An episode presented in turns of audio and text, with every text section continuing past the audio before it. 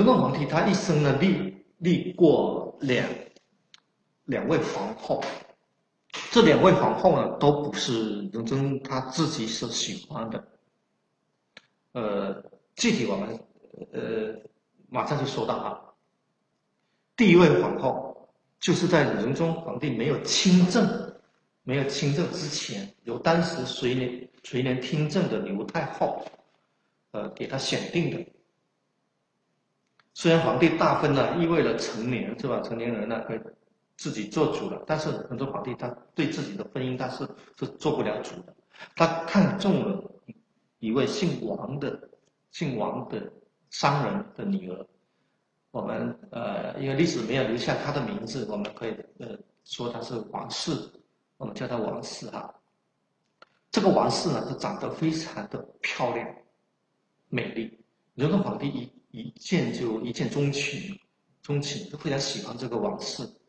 但是呢，垂帘听政的这个刘太后就坚决的不同意，他的看法是王氏太漂亮、太妖艳了。这个一个女子太妖艳的话，会会魅惑这个君王，呃，会可能会导致仁宗皇帝沉迷于这个美色哈，不利于当一名明君，所以坚决的反对反对立这个王氏为皇后，给他选了另外一个皇后，姓郭的，这是仁宗皇帝的第一任皇后，郭皇后。那么这个王氏怎么？怎么处理呢？这个刘太后就把她把这个王氏嫁给了自己的一个子女。看这个刘太后啊，漂亮的人她自家要了，就不留给这个仁宗皇帝。然后仁宗皇帝立的，我们前面说到了，第一位皇后就姓郭，我们叫她郭皇后。郭皇后这个人是比较泼辣的，也比较。粗鲁的一个人，从他的性格或者他的素颜来看，是的确不那么适合当呃呃皇后，呃不那么适合母仪天下。仁宗对他也没什么感情，所以等到刘太后过世之后，仁宗皇帝亲政了，他第他做的第一件要摆脱刘太后阴影的第一件事情呢，就是。把这个国王后废掉，当然废掉国王后，不仅仅是仁宗皇帝不喜欢他的原因，不仅仅这个原因，呃，里面有一些导火索啊，比如像国王后，呃，跟后宫的女子吵架，打了要打这个上美人，姓尚的一个美人，呃，仁宗皇帝去护驾，去保护她，但是。就让这个国王后一巴掌打在脖子上了，呃，仁宗皇帝因此也有点非常生气，这是一个原因。另外一个原因就是当时的宰相李玉简也拼命的鼓动仁宗皇帝要废掉郭皇后。如果仁宗皇帝得不到大臣的支持的话，他绝对是没办法废掉皇后的。我讲的是这一点。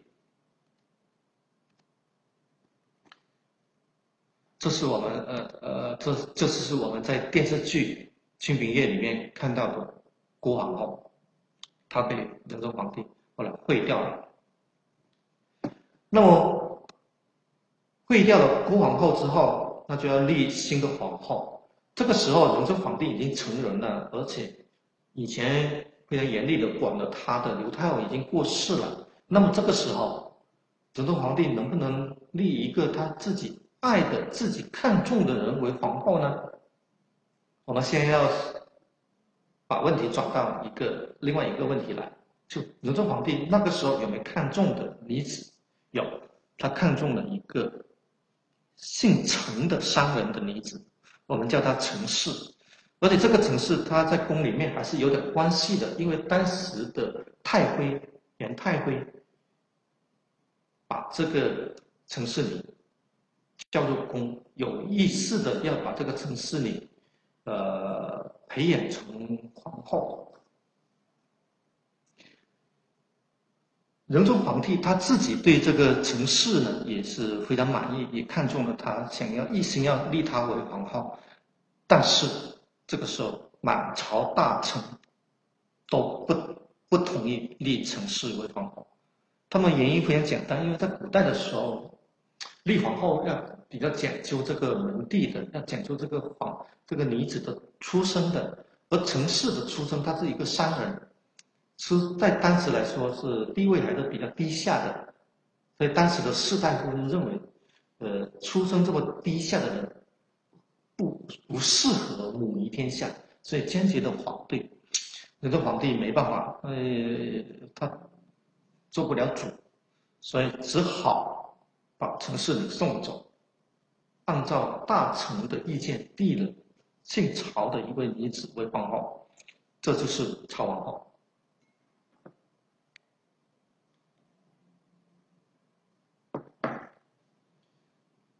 也就是我们在。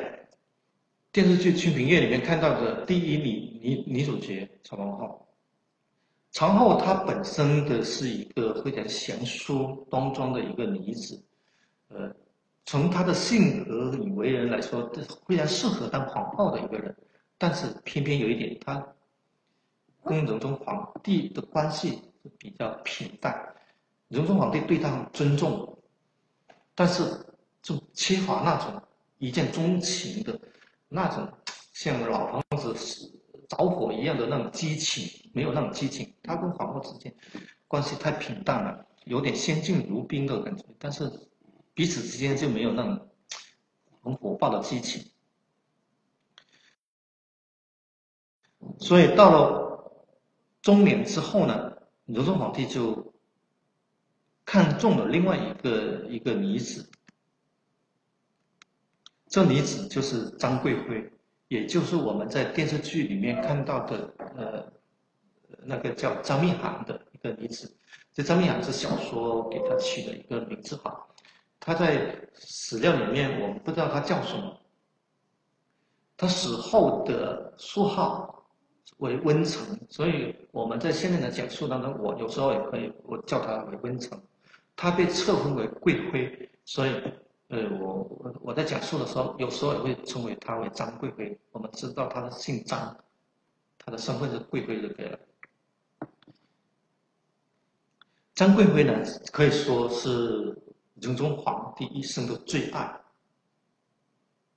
之前，呃，之前的王氏女也好，还有那个陈氏女也好，虽然也是仁宗皇帝一见钟情的、非常爱的人，但是都。跟他没有缘分，他们都离开了皇宫，跟仁宗皇帝没什么缘。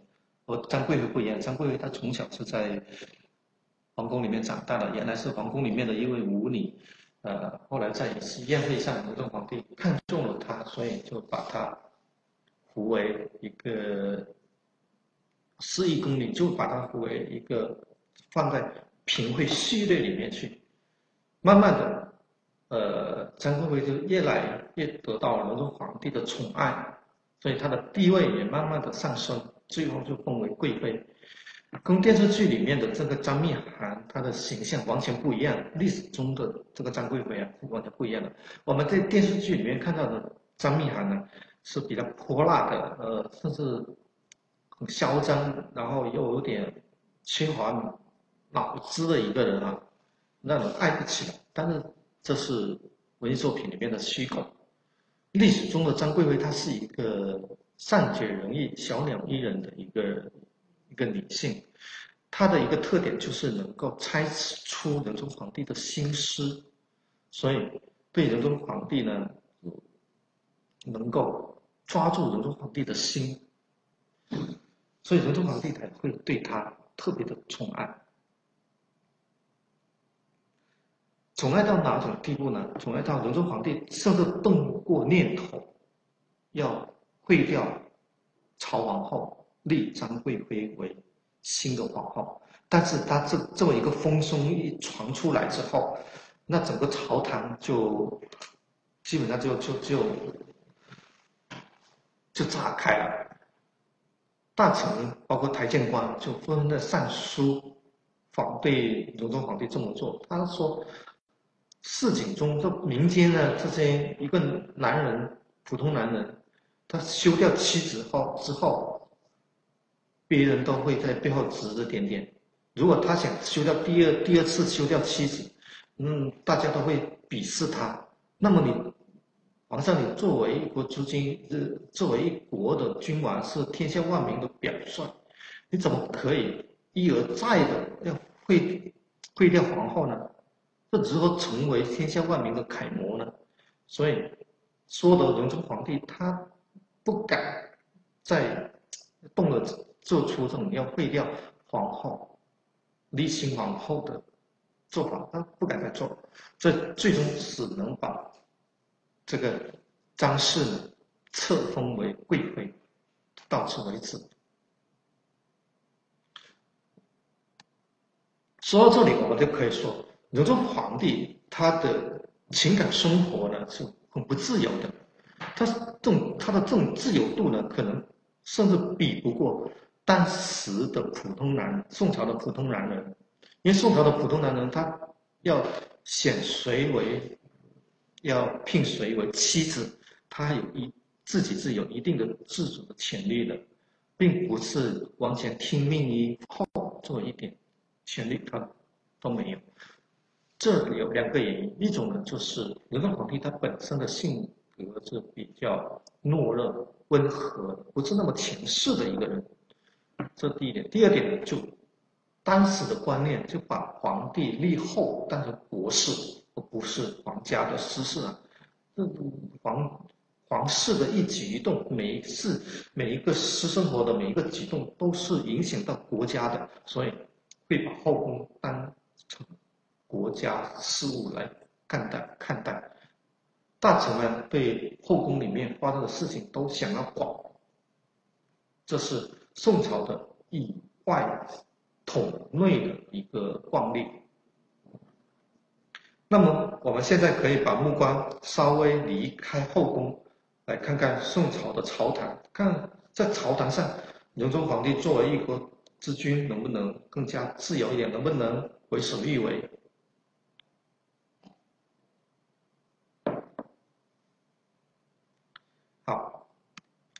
我们先来看朝朝堂上的一件事情，这件事情是记载在呃宋朝的笔记小说里面的，说的就是这个张贵妃，她有个伯父，哎，也有说法就是说他是他叔叔啊。我们这里先按伯父来称。张贵妃有个伯父叫张尧佐，他因为张贵妃成了贵妃之后。也自己平步青云，受到了各种赐封。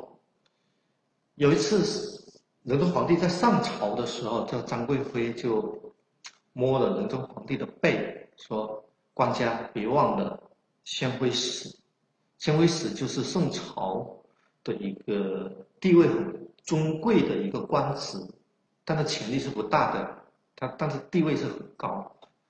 仁宗皇帝。”就想要提提拔这个张贵妃的死伯父张尧佐为宣徽使，当然这也是张贵妃在枕边吹一下这个枕边风的一个缘故啊。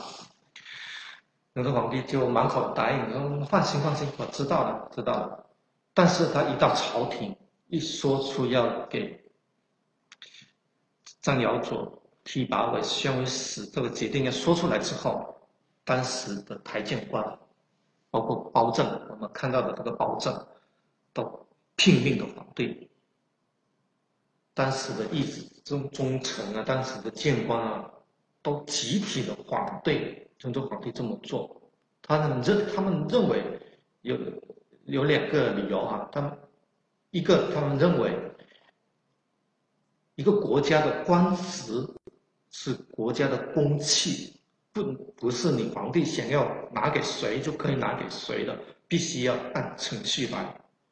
这个程序就包括要接受台谏官的这个审核，关于合法性的一个审核。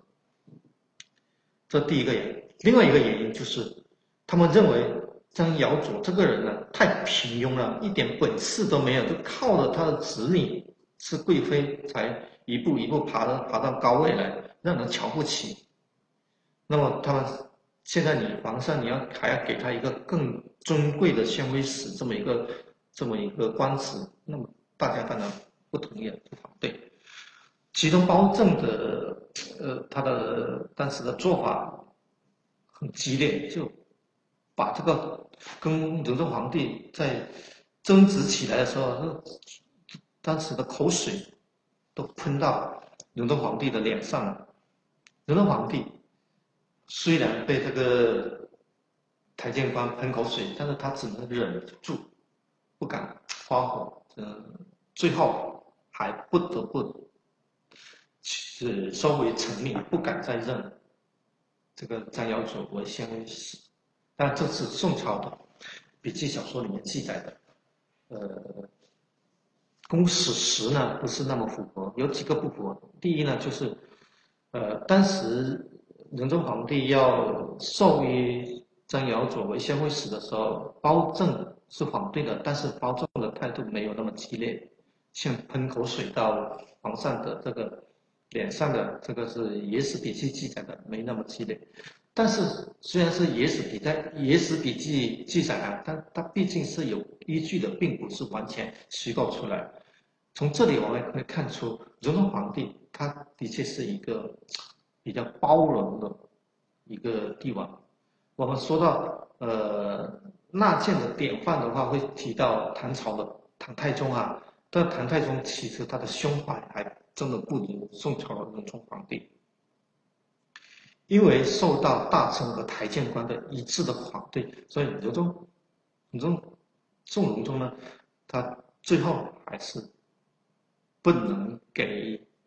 为所欲为的给张尧佐更多的官位，不得不收回原来要授予他宣徽使的这个原来的这个成命，不得不得收回了。其实我们看到的，在电视里面看到的这个包拯呢，呃，除了他非常敢说之外啊，宋朝当时有好多太监官都是。敢说的不仅仅是包拯，比如我们在电视剧里面还出现了一个人物叫王拱辰。这王拱辰也是历史上真有这么一个人，他当过一史中一史中丞，一史中丞的意思是这官职就是御史台的头，是领导这个议史台的。议史台的职责呢，就是监督皇帝和大臣，监督皇帝和大臣。电视剧里面的王拱辰呢，他会被塑造的有点猥琐、小气、懦弱啊。这是我觉得这是一个文学化处理的一个结果，它并不是历史真相。历史真相的王拱辰呢，他是一个非常敢说话的一个人，非常有性格的一个人。当时仁宗皇帝要任命这个夏竦为枢密使、司密使。站出来反对的人就是王拱辰，仁宗皇帝不听，王拱辰就拉了仁宗皇帝的衣袖，不让他走，必须要，呃，非得要仁宗皇帝把拜王拜，非得要逼得仁宗皇帝把授予夏竦为枢密使的这个圣旨收回了，这非常牛的一个人。除了呃电视剧里面出现过的这个包拯与王拱辰之外，还有两个人，两个也是台谏官，非常牛的台谏官，在让我看到的就在电视剧里面好像没有出现过。我这里给介绍一下他们的故事，一个就是叫也姓王，叫王吉正。王启正他也是非常有性格的一个人，他原来就当参知政事。就是副宰相，参知政事，在他当参知政事的时候，他都没有什么作为的，整整天是沉默不语，也没什么意见。他在家里又是一个怕老婆的人，所以就受到他的同僚的一个一个批评和弹劾。这同僚怎么评价他？说是王本这个人，在家里怕老婆，连家都治不好，怎么能治得了国呢？所以。因为受到同僚的这个弹劾，王耿成只好辞职，辞掉了参知政事这么一个职务。然后到了仁宗皇帝想要提拔张贵妃的伯父张尧佐为宣威使的时候，他就把这王启正任命为一子忠臣，一使忠臣。仁宗皇帝他心里是有个小九九的，他认为王启正这么一个人呢，老实忠厚、懦弱，不不敢不敢说话，那把他安排为一安排到议事台的话，那么等一下这个任命这个张尧佐为相威使的这个圣旨，这个圣旨一下来，可能这个王这个王启正就没什么意见，不会反驳，这样任命就会顺利一点。这是仁宗皇帝的小九九，但是仁宗皇帝他是猜错了。这王启正一当上一使忠臣之后，他是放了一个人似的，非常的表现的非常的活跃，非常的猛。他上任的第一件事情就带着前台的御史官上殿集体反对任命这个张尧佐，就是因为这个王启正他的表现非常的火爆。非常的激烈，仁宗皇帝才不得不收回成命。另外还有一个，也是后面也是当过一直忠臣的一个人，叫张生。张生也是一个非常有性格、良仁宗皇帝直接跟皇帝怼起来的一个人。是说的是有一次，仁宗皇帝就把这个张生提拔为一直忠臣，然后就叫张生来谈话。仁宗皇帝对张生说：“说张青，你是一个孤寒的人，呃，没有什么朋友，以后说话就可以放开一点，没那么多的顾虑。孤寒呢，就是宋朝人常用的一个词，说的是这个人很孤僻、孤独，没朋友的意思。因为张生呢，这个人性格呢，就不怕得罪得罪人，所以被大家认为是一个没朋友的人。谁知道张生一听到仁宗皇帝。”这么说他，他很不高兴，他都马上怼回去一句，他说：“官家，其实你才是孤寒的人，我并不孤寒。”仁宗皇帝皇帝一听就有点惊讶，说：“我怎么孤寒啊？”张生就直接说：“说我家里儿女成群，我怎么会孤寒呢？而陛下你呢，一个儿子都没有，你在后宫里面只有。”跟曹皇后两个人，这就是孤寒。仁宗皇帝一听，马上就流下眼泪了。为什么？因为仁宗皇帝一他最心里最大的一个痛就是没有儿子，他生下的几个儿子都夭折了，他他的皇位都后继无人。所以张生一句话就刺到了仁宗皇帝的心里最大的痛里面去。我觉得这样的一个一个臣子呢，在在其他朝代真的是不可想象的。你怎么敢呢？这么？对皇帝这么说话呢，而宋朝的士大夫就敢这么对皇帝这么说的，而且说了之后不会被治罪，不会不会怎么样。仁宗皇帝还是只好尊重张生，继续让他当一子忠臣，还得承认张生这个人这么耿直，这么敢说话，但一直真诚正好。然后自己回到后宫呢，只能跟曹王后抱头痛哭。这是就是以这样一个皇帝宋仁宗。那说到这里，我们就可以得得出一个一个结论：仁宗皇帝呢，其实就是一个非常的有包容、非常有克制自己的这种这种各种欲望的一个人。他非常主节自觉的知道自己当一个皇帝应该听。下面大臣和台谏官的这些谏言，要真诚的，要虚心的、虚怀若谷的去纳谏。所以我们可以得出一个这么一个结论：，这虚怀热若谷的纳谏，这是仁宗皇帝作为一国之君的一个非常大的一个特点。这里我们还可以讲一个小故事，就说到。电视剧里面也讲到了，说到有一个梳头宫女，她在给仁宗皇帝梳头的时候，鼓动仁宗皇帝不要听这些台谏官的话，最后被仁宗皇帝放出宫去。这个梳头宫女呢，平时是非常得仁宗皇帝喜欢的一个人，因为她梳头的方法是非常好。但是就因为他鼓动仁宗皇帝不要听台谏官的话，就被仁宗皇帝放出宫去了。仁宗皇帝他的理由是非常的，呃，非常的清楚的表明，他知道作为一个皇帝。可以做什么？不可以做什么？仁宗皇帝他是这么说的：说这位梳头宫女欠我祭谏，劝我不要听台谏官的话。这样的人怎么可以留在我的身边？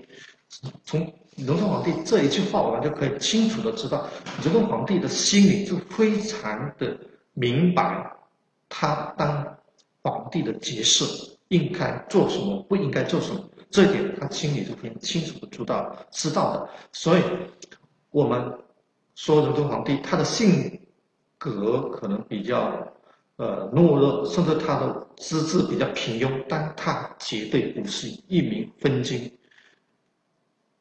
他是非常清楚的知道要当皇帝怎么当才是最好的。我们这里在引用仁宗皇帝他说过的一句话。仁宗皇帝这么说，到这里就告一段落。落，呃，接下来就有一时间也不是很多，有跟读者交流的一个环节，请大家有什么问题可以问我。